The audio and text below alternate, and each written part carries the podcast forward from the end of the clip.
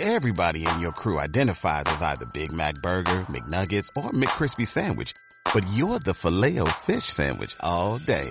That crispy fish, that savory tartar sauce, that melty cheese, that pillowy bun. Yeah, you get it. Every time. And if you love the filet of fish, right now you can catch two of the classics you love for just $6. Limited time only. Price and participation may vary. Cannot be combined with any other offer. Single item at regular price. Ba da ba ba ba. En este espacio te traemos un montón de chisme, anécdotas y diversión, en el cual nos cuestionaremos temas de toda índole. Yo soy Diana Laura Y yo, Aileen Espina, quédate a pasar del diálogo al chisme. Amigos, sean todos bienvenidos a este su podcast favorito y divertido del diálogo al chisme. Ya saben, como siempre les traemos la mejor información y bueno, chisme también. Ahora queremos hablar un poco de un tema que más o menos pues todos hablamos y todos tenemos, pero nunca vemos el trasfondo de esto. Pero primero que nada, ¿cómo estás, Diana? Hola Eileen, muy bien. Aquí este en un nuevo formato de grabación. este, a ver, a ver qué tal le- les les parece. Pero muy emocionada y muy interesante el podcast que tenemos para este día que es sobre las redes sociales y cómo muchas veces pues sí las redes sociales nos han ayudado como a comunicarnos más con las personas que no tenemos cerca y ahorita, por ejemplo, en la pandemia han ayudado mucho a mantenernos cerca con nuestra familia que vive lejos o con nuestros amigos, pero también en ocasiones, este, pues son peligrosas y es un robo de información muy impresionante, ¿no?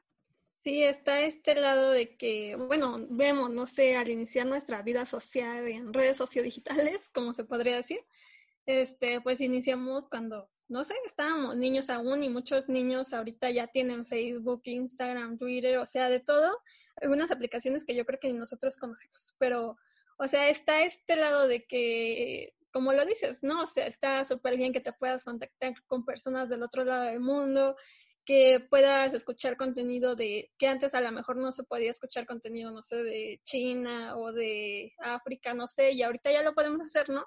Y es como hay mucha libertad, pero así como mucha libertad hay cosas que a lo mejor y tú no consideras o le das como así como de, "Ah". Y está esto de el robo de datos, eh, eh, muchas cosas que pueden suceder en redes que a lo mejor y nosotros no nos damos cuenta que al subir una foto estamos regalando nuestra identidad casi a, a internet, ¿no?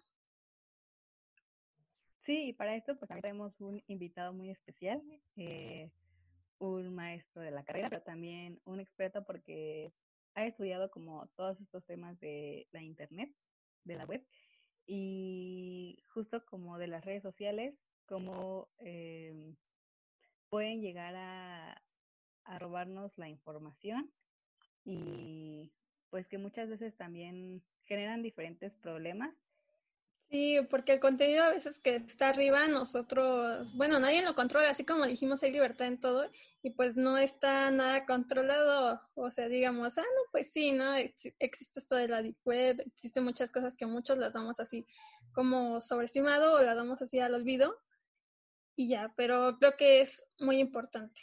Entonces, pues vamos a darle la bienvenida a nuestro invitado especial, que es un completo experto sobre el tema. Pues entonces vamos a comenzar con todo esto. Ya saben, les adelantamos un poco de lo que se va a tratar nuestro episodio, pero queremos que todos ustedes también tengan una opinión y sepan de esto como más profesionalmente. Por eso tenemos un invitado, ¿verdad, Diana? Sí, nuestro profesor de la carrera, que además es un experto, ha estudiado mucho esto en Internet. Y pues bienvenido, eh, César Colunga, a nuestro podcast.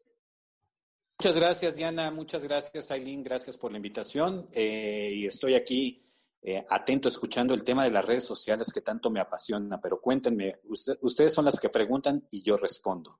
Claro, como un experto en el tema, pues tenemos muchas dudas nosotras. Y no sé, o sea, ¿qué opina de, de la dependencia que han creado las redes sociales? De que, o sea, ahorita se ha puesto como un poco de moda, pero las personas ya no pueden durar sin cerrar su Facebook un mes. O sea, dicen, no, pues lo cierro un mes y a la semana ya está volviendo. ¿Qué opina de esta dependencia? Eh, mira, es una cuestión, o miren chicas, es una cuestión que tiene que ver con la rentabilidad de las redes sociales, es decir, algo que se nos olvida constantemente o que incluso la gente a veces ignora, la gente que no está eh, en el estudio o en la comprensión del mundo de la cultura digital, se nos olvida que las redes sociales son un negocio y es un negocio muy rentable. Nada más consideremos que Mark Zuckerberg, el creador de, la, de Facebook, la red social más, más importante del mundo hoy por hoy, eh, creó Facebook en, un proyecto escolar por ahí del 2004-2005 y lo lanza en 2006-2007 ya de manera eh, generalizada, porque primero fue un proyecto estudiantil eh, que comprendía únicamente a algunos compañeros de la clase, que luego se extendió a la universidad y que luego llegó un momento en que le dijeron, oye, esto es un muy buen negocio. Pero bueno, esta parte de la historia es para dar cuenta que Facebook eh, nace, digamos ya oficialmente 2007, y Mark Zuckerberg se convierte en multimillonario eh, tan solo siete años después, es decir, 2014, 2013, 2014, aparece ya listado entre los principales eh, acaudalados o los principales ricos del mundo. Eh, lo cual da cuenta de la, gran, del gran negocio que es hacer una red social. Entonces, a partir de ello, pues es evidente que hay que hacer una serie de configuraciones eh, de arquitectura de la red social y de las eh, del comportamiento de los, de los usuarios de las redes sociales, del comportamiento humano, para, para lograr esta dependencia a la cual ustedes se refieren y, que se ha vuelto en algunos casos eh, enfermedad, es decir, se ha declarado ya una especie de enfermedad producto de eh, e, este deseo enorme. Hay dos deseos enormes de mucha gente. Una, la acumulación de seguidores y otro, la acumulación de likes, es decir, la aprobación constante por parte de los internautas, de los seguidores de lo que hago o dejo de hacer o de mis opiniones o de mis opiniones eh, en contra. Entonces, eh, pues es una, es una cuestión de perversión porque eh, esta, esta codependencia que tenemos con las redes sociales está enfocada bajo un parámetro mercantilista, capitalista, que tiene que ver con la rentabilidad del negocio de las mismas.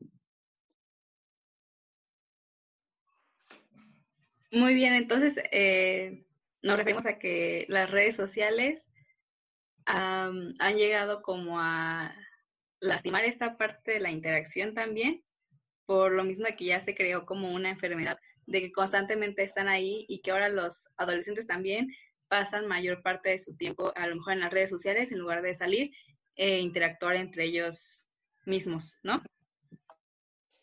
Mira, Laura, eh, Diana, perdón. Diana Laura. Mira, eh, es una cuestión, yo creo que tiene que ver con, las, con el tema generacional. Es decir, eh, yo soy un, el último filito de los boomers. Eh, es decir, tengo 54 años y, y, a mi edad sí el, el, comprender la socialización tenía que ver o estaba a una, a una interacción face to face, es decir, cara a cara. Y, es una de las principales críticas que hacemos, o sea, comprendamos que yo soy como, como los papás de muchas de, ustedes, eh, que, se quejan, no, es que antes este, teníamos contacto y nos reuníamos y no sé qué, y eso era lo, principal. Y hoy en día eh, se ha ido modificando. Algo que constatan los estudios, los estudios científicos, es que pensaríamos que, por ejemplo, las generaciones más jóvenes que están como más abstraídas en este mundo digital, están eh, viviendo una realidad que no corresponde, es una realidad virtual. Lo que constatan los estudios es que los tienen plena conciencia y saben diferenciar perfectamente el mundo digital del mundo real. Eh, consecuentemente, podríamos acusar de que los jóvenes ahora este, han cambiado. No, ellos han entendido que es otra forma de socialización también y que es igual de válida, igual de enriquecedora que la, que la socialización cara a cara.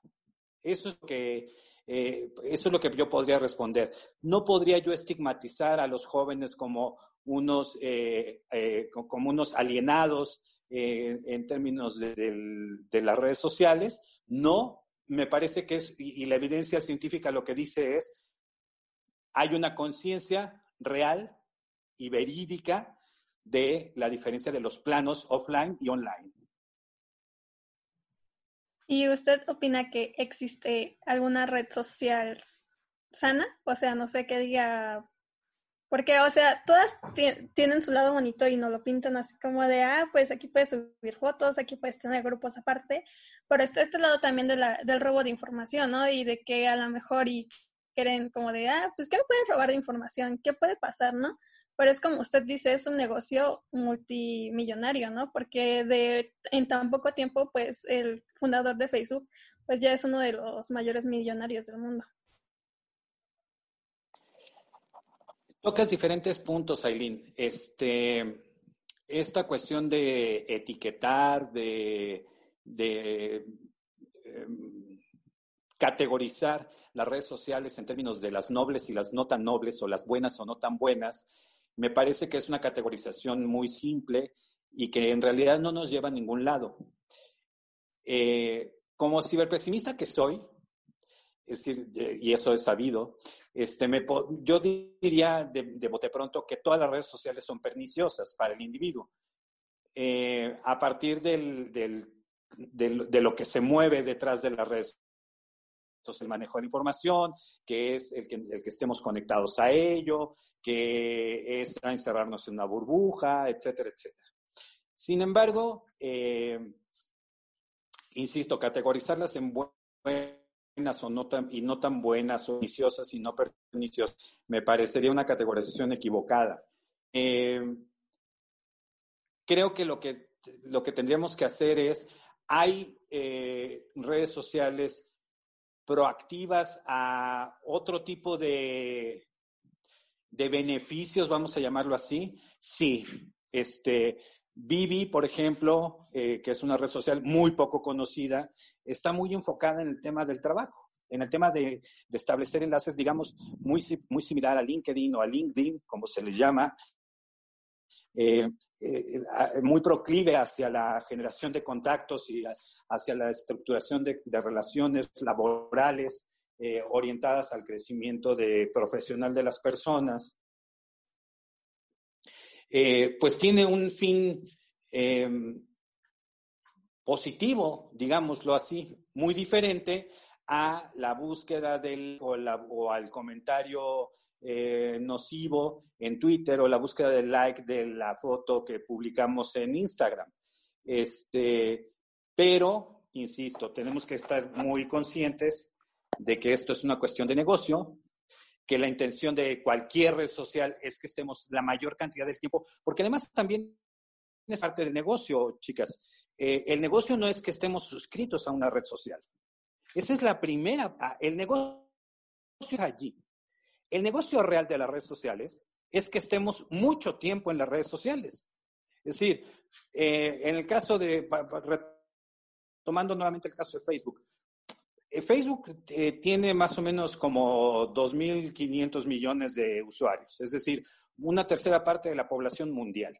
Repito, una tercera parte de la población mundial.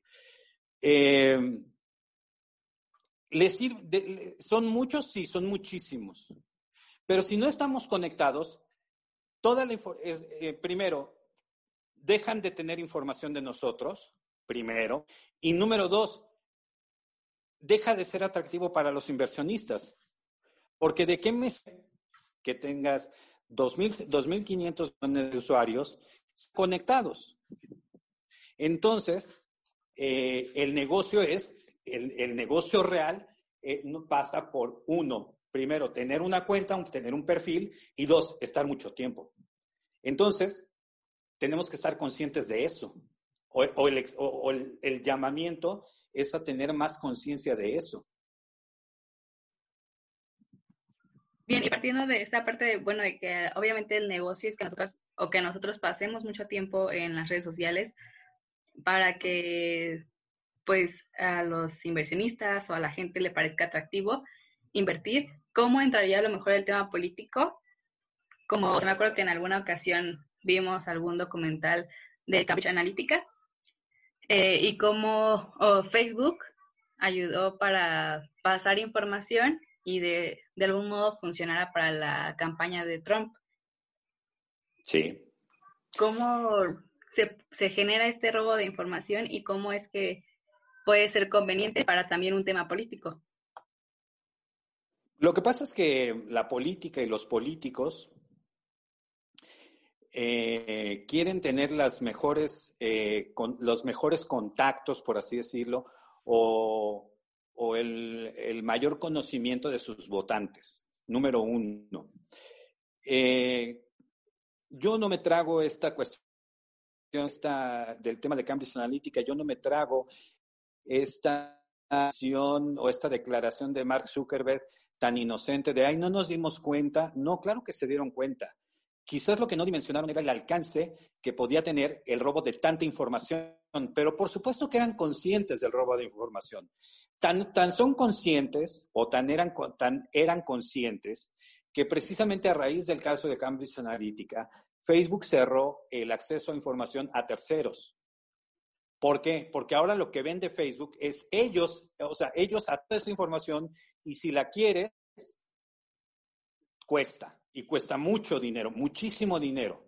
Es decir, no es cierto que cerrado ese, ese canal o esa vía de extracción de información. Lo que ya disponible, es decir, el caso de Cambridge Analytica, un tercero ajeno a Facebook tuvo acceso a una cantidad de información impresionante que pudo configurar eh, escenarios de diferentes personalidades activos para los políticos.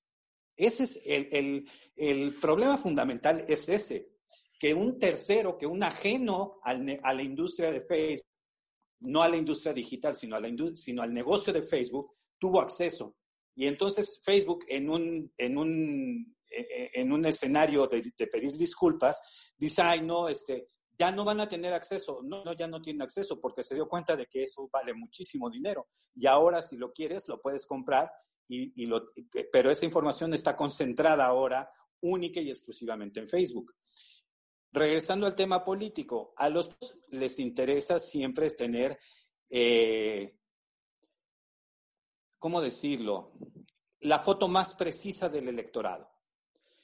Y también son sabedores, y, y, bueno, la política, el eje principal de la política es la población, de ideas, de proyectos, de programas, de personalidades, etcétera, etcétera.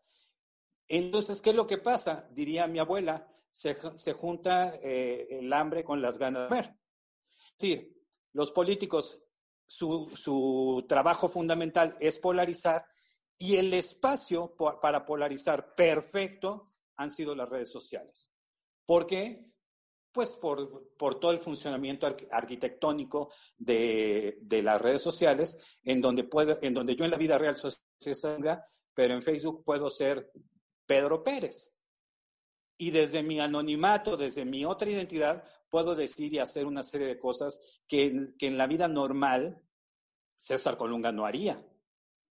Entonces, pues juntan, es decir, insisto, se junta una necesidad de los políticos con un espacio perfectamente diseñado e, y, y, el, espacio ideal para que eso suceda, para que la polarización suceda. De ahí que vemos que cada vez más la política, eh, a pesar de los usuarios, es decir, entendamos que a todos los usuarios no les gusta hablar de política, o no a todos los usuarios les gusta hablar de política, pero a pesar de eso, están presentes en forma de información, en forma de anuncio, en forma de noticia, en forma de meme, pero están presentes.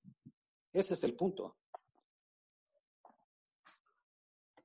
Sí, sobre esto del robo de información, o sea, es algo que a lo mejor y antes no brindábamos tanta información a las redes, pero ahorita es casi como indispensable. No sé por qué yo tengo mi cuenta desde hace mucho tiempo, pero se me ocurrió abrir otra, ¿no? Entonces en Facebook tenía otra y me pasó el caso de que, este, pues estaba utilizando mi cuenta normal, pero, mm, o sea, me salí y luego volví a tomar la cuenta y cuando la abrí decía que tenía que, que, este, quedar, o sea, hacer como referencia de que sí era yo la persona que había abierto el Facebook y yo así como de, ok. y decía que tenía que subir una foto de identificación oficial o de acta de nacimiento o de este o de algún papel que tuviera toda mi información para verificar si era. Y yo así como de, o sea, ni siquiera puse mi nombre completo bien, o sea, entonces nunca me lo va a verificar. Tuve que optar porque como ya, ya tuve, o sea, ya ni me podía meter a la cuenta, aunque tuviera mi contraseña, tuve que optar por decirle a algunos amigos que bloquearan la cuenta para que ya no apareciera. Y está esto, ¿no? O sea, antes solo la ponías como poquitas cositas y ya, y a mí me pasó esto de que tenía que subir a fuerzas como un documento oficial, que siento que es como de ya mucha extracción de información, que a veces la damos y nos damos cuenta. O sea, bien podía haberlo subido, pero yo dije, ay, no, o sea, ya, como que no me pareció muy cool hacer eso. Claro, y lo que pasa es que todo te lo disfrazan, es decir, eh, se ha dado a conocer o ha avanzado tanto la información respecto de lo que puede llegar a suceder a través de las redes sociales eh, o desde las redes sociales, como fraudes, como eh, eh, delitos, diferentes, diferentes tipologías de delitos y tal, que entonces todo esto lo disfrazan, toda esta extracción de información la disfrazan en forma de seguridad. Es decir, no es que, no es que dudemos de ti, Aileen, es por tu seguridad mándanos una información, mándanos una, una identificación, como por, la, o sea, me, me, me agrada que te hayas cuestionado. Mucha gente no se cuestiona. O sea, mucha gente le suena, ah, pues sí, pues sí, para que sepan que sea yo, que soy yo, pues tengo que subir una, una identificación oficial. O sea, es, es como muy lógico. Y claro, están, eh, eh, están vigilando por mi seguridad. No vaya a ser la de malas que sea un hacker. Y cuando son hackers, la neta es que ni se dan cuenta. Esa es la mera verdad. El punto es eh, la perversión esta de que te vendo la seguridad o, te, ven, eh, o te extraigo la información en nombre de la seguridad. Por tu seguridad necesito, necesito que corra. Y eso lo hacen a cada ratito. Yo tengo mi cuenta de Facebook, pues ya tiene bastantes años, tiene desde el 2007, me parece una cosa por el estilo. Y en 2007 yo usaba un correo de Hotmail, que ya ni uso. Sí me acuerdo de él y todo, y tengo acceso, tal. Ahorita tengo tres años de no entrar a ese correo, seguramente está hasta el gorro de spam, este, pero ya no uso. Entonces, a cada ratito Facebook, oye, necesito que me digas, ¿tú sigues usando este correo? Por supuesto que le digo que sí. No le voy a decir que ya uso el de Hotmail, el de, el de Gmail. Pero a cada ratito, oye, necesitamos actualizar porque eh, tu seguridad es muy importante. Eh, e, esa, esa, perversión de las redes sociales, y, hablamos de Facebook porque a veces Facebook es como la más descarada, pero Twitter no, anda tampoco por las ramas, Instagram tampoco, eh, todas, todas son, pues todas persiguen el mismo fin, a cuentas, ingresos y, y tener mayores usuarios. Y claro, también, si de paso son un poquito más seguras, pues es un plus, pero la seguridad queda muy en entredicho, creo yo. Y eso también entrarían como en los términos y condiciones que tienes que aceptar cuando descargas la app, ¿no? O cuando le das permiso a que ingrese a tu cámara o a tu ubicación. Es como que constantemente te están vigilando y luego, pues sí, de a partir de ahí salen los fraudes o, por ejemplo, apenas hablando con Aileen esta semana, ella me dijo como no vayas a poner en tu foto de perfil el filtro de, de, las mujeres, ¿no? Del movimiento feminista que, que se creó este fin de semana, porque había personas que estaban buscando y a través del filtro las podían encontrar y ya habían desaparecido algunas chicas que habían puesto ese filtro. Entonces, ¿cómo a partir desde un filtro eh, hay otra, hay cierto tipo de personas que buscan y pues se encuentran y lo hacen para un fin negativo, no un fin positivo.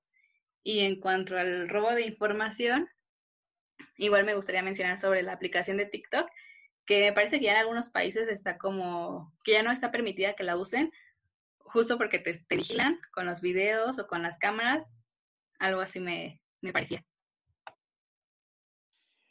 Tocas varios puntos, eh, Diana. Este, uno, el tema de eh, nuevamente volvemos con el tema de la extracción de datos. Pedir, eh, y, vamos a enlazar dos comentarios. El que comentaba el de que Facebook le dice, manda tu identificación para ver que eres tú. Pues eso es muy descarado, ¿no? Entonces, tenemos que, tenemos que, y, cada vez estamos más sensibles a esos momentos, como usuarios de las redes sociales.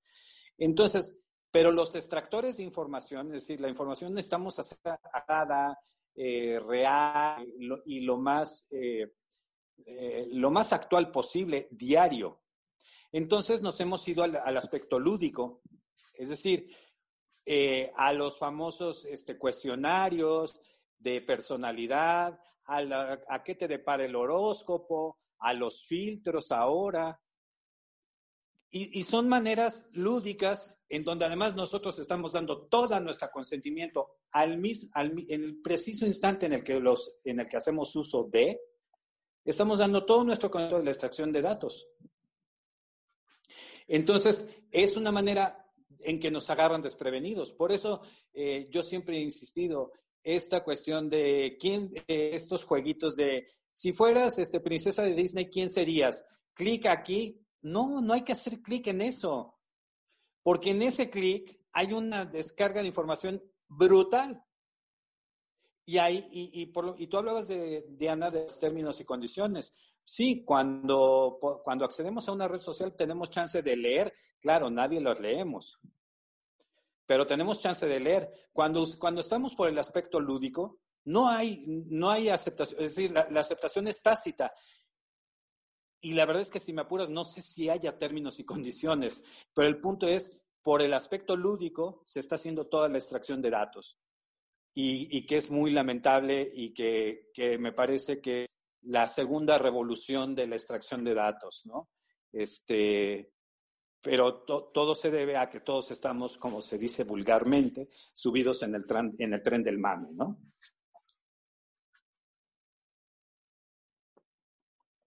Sí, incluso está esto que yo creo que a muchos nos ha pasado, que estamos así como pensando en algo, quisiera comprar esto. Y es que es casi como si se lo dijeras a tu celular porque te aparece, ¿no? Y es, es así como de, ¿cómo mi celular supo todo esto? Incluso ahorita en iPhone hay una nueva actualización que le pusieron así como si entrabas, eh, no sé si estás activada la cámara, aparece como algo aquí arriba, en como justo por la cámara, que aparece como si estuvieras este grabando. Entonces, al meterme a, una, a mi cuenta de Instagram así y ver los filtros, pues nada más lo quité y seguía apareciendo como si estuviera grabando. Entonces, o sea, te da como cierta inseguridad de, o sea, pues ya lo quité, ya no es para que esté grabando, como es que está grabando, o de la localización y todo esto. Igual que también hay otras cosas que aparte, aplicaciones como Instagram, ahorita no sé, este, según leí, que, eh, por decir, las personas que crean los filtros y todo eso, pueden ver las fotos que te tomaste y, o pueden ver mientras tú te estás tomando una foto. Eh, sí, pero eso mucho, Aileen, eh, eso sí es desconocimiento absoluto, es, es ignorancia absoluta de, de, los usuarios. Es decir, nos hemos vuelto muy duchos, muy, muy eh, diestros en la utilización de los dispositivos, pero, al, pero aparejado a eso hay un desconocimiento absoluto de, de lo que hacemos eh, al, manejar el, el, dispositivo. Es decir, a final de cuentas, sea cual sea el ambiente, sea Android o sea iOS, eh, tenemos, tenemos oportunidad de especificar a qué le estamos dando autorización precisamente, por ejemplo, a la cámara, al micrófono y al, a la geolocalización, que serían como tres vehículos de información eh, susceptible de, de, interés de los creadores tecnológicos. Es decir, si yo me meto a la configuración de mi, yo puedo ver a qué le he dado, a qué aplicaciones le he dado permiso de que use la cámara, a qué aplicaciones le he dado permiso a que use el micrófono y de pronto nos sorprendemos que eh, el acceso, que la calculadora que bajamos tiene acceso al micrófono, como por, y no nos lo, no nos lo preguntamos. Es decir, a mí me, a, mí me sorprende este caso de que resulta que mi calculadora me, eh, quiere, que, quiere acceder al micrófono. No lo necesita.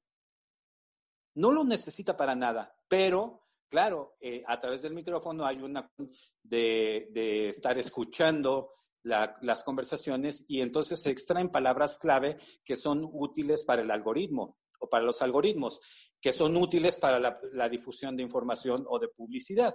Eh, de hecho, recientemente, esto que comentas de la cámara de Instagram, recientemente se hizo, recientemente la semana pasada, antepasada, salió el caso de una chica que se dio cuenta de eso precisamente, que se dio cuenta que mientras está, que mientras está viendo Instagram, la cámara está encendida. Y entonces dice, oye, ¿qué pasó aquí? Y precisamente se dio cuenta a raíz de la última actualización del iOS. Este, y entonces, preguntándole a Instagram, Instagram lo que dijo es, eh, este, no nos habíamos dado cuenta. ¿Cómo que no nos habíamos dado cuenta? Y ya, no, no, no, sí, lo que pasa es, y entonces tiene una explicación técnica que suena lógica, pero de todos nos da miedo. La, la cuestión lógica es, tiene que estar preencendida la cámara para que el usuario tenga una disponibilidad inmediata de la cámara cuando va a hacer una story, en el entendido que muchas veces las stories son cuestiones de oportunidad, es decir, es, es un momento dando las cosas. Y entonces, con la finalidad de que a la hora que como usuarios le damos a la creación del story, la cámara no se tarda nada en, en activarse. Si no, si, si, no tuvieran este preencendido de la cámara, digamos, eh, tardaría, tardaría algunos segundos que se perderían para la, socialización del momento. Entonces, eh, cuestionable, suena razonable, sí, pero es muy cuestionable. Es muy cuestionable que Instagram entonces de manera permanente nos está viendo y nos está vigilando. Y, y bueno, insisto, eh, mucho es del desconocimiento de a qué, le damos, a qué le hemos dado acceso. Una de las recomendaciones sería meternos a la configuración de nuestro teléfono y ver, y, ver el micrófono eh, en, donde está el micrófono, ahí viene, le has dado acceso al micrófono a tales. Claro, muchas veces nos suena eh, natural que si, que, si me encanta eh, estar este, subiendo stories de Instagram, este, stories donde yo opino, donde yo, pues es, es muy molesto estar desactivando el micrófono porque está aparejado, es decir, no puedo, no puedo hacer la story si, si la aplicación no tiene acceso al micro. Entonces es una cuestión de doble vía. ¿Qué sería lo ideal? Insisto, es lo ideal. Pues lo ideal es que tuviéramos desactivados los accesos a cámaras y micrófonos y geolocalización de, de, todas las aplicaciones y que las activáramos solo en el momento en que la vamos a usar esa aplicación. Es decir, no está padre que es decir, apagar toda la geolocalización. Y entonces la pregunta sería, ¿y, cuando use Google Maps o cuando use Waze? Bueno, cuando uses Waze, en ese momento prende la geolocalización. Pero en términos normales, eso nos da mucha flojera y decimos, ay, ya. Y entonces damos por sentado que nos roben la información.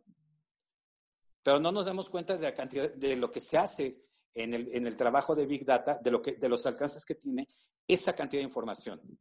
¿A partir de qué? De una minimización de nuestro, de nuestro ser. Es decir, ay, yo no soy nadie. ¿Qué, ¿Qué interés puede tener que la aplicación sepa que voy al Oxxo? Bueno, pues sí, sí le importa. Ah, hay, hay, gente, hay mucha gente, hay muchas industrias que sí le importa saber a qué horas y cada cuándo vas al Oxxo. Sí, sí le importa. Sí, sí eres importante. No, no es importante César Colunga, es importante un hombre que vive en Querétaro de 54 años. Eso es lo que le importa. No le importa César Colunga. Y eso multipliquémoslo por un chorro de datos, pues es información valiosísima para que, para que al momento puedan estarse dando algunas otras relaciones comerciales. Sí, me parece que sí está como muy presente esta cuestión de que a lo mejor no somos o no nos consideramos una persona importante, pero sí, este, obviamente para las personas que les interesa hacer negocio con nuestra información, es sí somos importantes. Y pues bueno, ya se nos está acabando el tiempo del episodio de, de, hoy. Muchas gracias por estar aquí, profe, eh, por brindarnos toda esta información de cura y muy valiosa. Muchas gracias, Diana. Muchas gracias. Este, la verdad es que es, muy, muy enriquecedor para, para mí saber que ustedes están en esta experimentación del, de la difusión de información por diferentes canales. Les deseo muchísimo éxito y, y nada, nos vemos técnicamente, nos vemos un ratito más para nuestra clase de hoy. Muchas gracias, chicas. Gracias, profe. Y ya pues lo invitamos para otro podcast para seguir platicando sobre todo lo de las redes sociales y el Internet. Encantado de la vida, cuando las veces que quieran, estoy aquí para ustedes y para toda su audiencia. Gracias. Bueno, pues esto sería todo por el episodio de hoy, chicos. Ya saben que nos pueden seguir en todas nuestras redes sociales. Ya saben que en Instagram nos encuentran como arroba el diálogo al chisme punto podcast.